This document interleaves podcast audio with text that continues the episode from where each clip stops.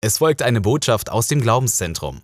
Weitere Botschaften zu verschiedenen Themen findest du in unserem Online-Shop.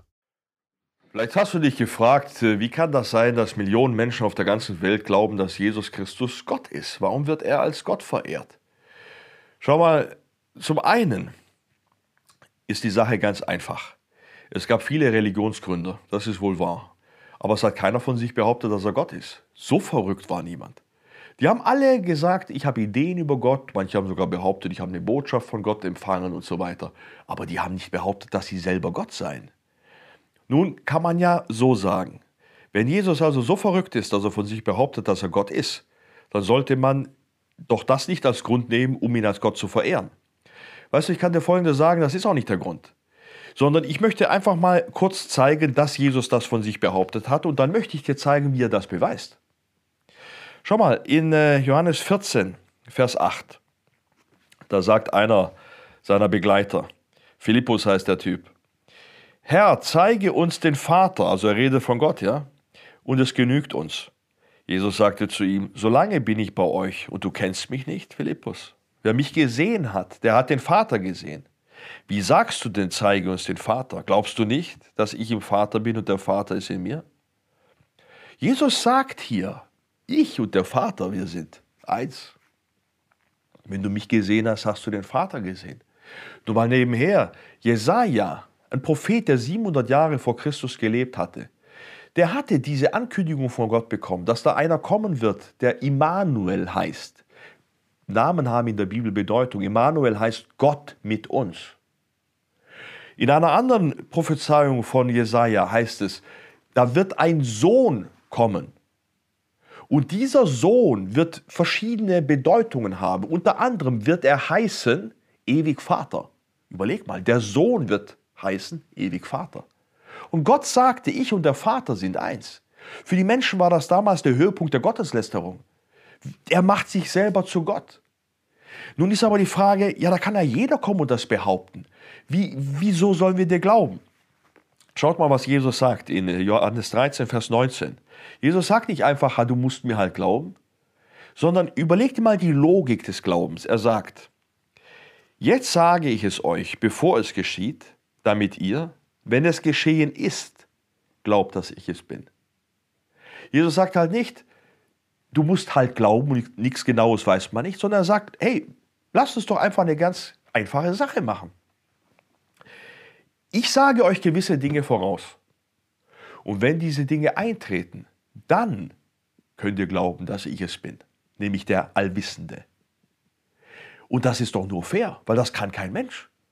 Äh, da gab es mal eine Wettervorhersage. Da haben sie schönes Wetter angekündigt und am nächsten Tag ging dann so ein E-Mail bei der Wetterstation ein, wo einer geschrieben hat, können Sie mir bitte helfen, den einen Meter schönes Wetter aus meinem Keller zu pumpen. Wir können oft nicht mal das Wetter für den nächsten Tag konkret vorhersagen. Kein Mensch kann die Zukunft vorhersagen. Aber der Gottesbeweis in der Bibel ist ganz einfach der, dass Gott gewisse Dinge vorhersagt, die dann konkret und im Detail eingetreten sind. Und Jesus bedient sich genau dieses Gottesbeweises. Er macht eigentlich genau das, was Gott schon immer gemacht hat. Er sagt Dinge voraus und sorgt dann dafür, dass sie eintreten. Ich werde euch mal ein paar Sachen vorlesen, die Gott selber sagte, zum Beispiel in Jesaja. Sieh, was ich zuvor verkündigt habe, ist gekommen. So verkündige ich euch Neues. Bevor es aufsprost, lasse ich es hören. Siehst du, wie Gott genau diesen Punkt anwendet? Er sagt, tragt eure Sache vor, sagt der Herr, bringt eure Beweise her. Hier geht es um Beweise. Lasst sie herzutreten und uns verkündigen, was kommen wird. Sagt an, was zuvor geweissagt ist. So wollen wir mit unserem Herzen darauf achten und merken, wie es gekommen ist. Oder lasst uns doch das Zukünftige hören. Verkündigt uns, was in Zukunft kommen wird. So wollen wir merken, dass ihr Götter seid. Wohlan! Tut Gutes oder Böses, dann wollen wir davon reden und miteinander schauen. Seht, ihr seid nichts und euer Tun ist auch nichts und euch zu erwählen ist ein Gräuel. Gott sagt, ich sage es jetzt mit einfachen Worten, ihr macht euch eigene Götter, ihr glaubt an irgendwelche Religionen. Aber keiner dieser Religionen hat einen Gottesbeweis. Nur ich, sagt Gott, ich kann Zukünftiges ankündigen und dafür sorgen, dass es auch passiert. Oder Fehlentwicklungen ankündigen. Natürlich sorgt Gott nicht dafür, dass sie passieren. Sie passieren, aber er hat es vorhergesagt. Und Jesus bedient sich dieses Gottesbeweises, der damals weit anerkannt und bekannt war.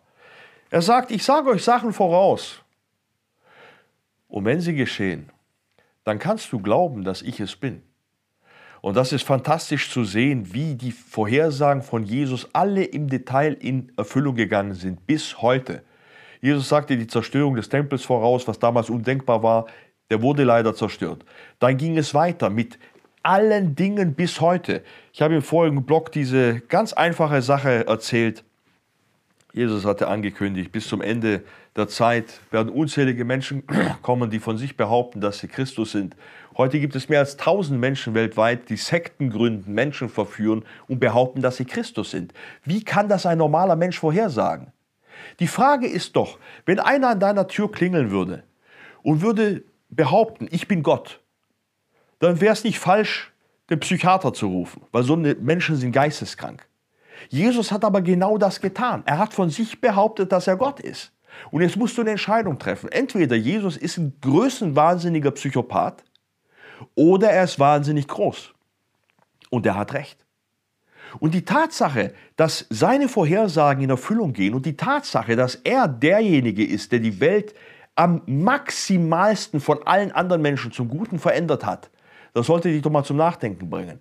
Lies mal über Jesus selber und frag dich, ist das ein kranker Psychopath oder ist das wirklich der Schöpfer des Universums, der auf diese Welt gekommen ist, um uns zu retten? Dazwischen gibt es gar nichts. Mach nicht aus Jesus irgendeinen wichtigen Menschen, der ein bisschen Ehre und Anerkennung verdient. Er ist entweder dein Schöpfer und Herr und Gott, oder er ist es nicht wert, sich damit zu beschäftigen. Als Jesus von den Toten zurückkam, sagte auf jeden Fall der letzte Zweifler etwas, das dich zum Nachdenken bringen sollte. Er stand voller Erstaunen da und sagte, mein Herr und mein Gott. Und Jesus hat ihn nicht korrigiert. Denk mal darüber nach. Jesus ist der Herr und Gott.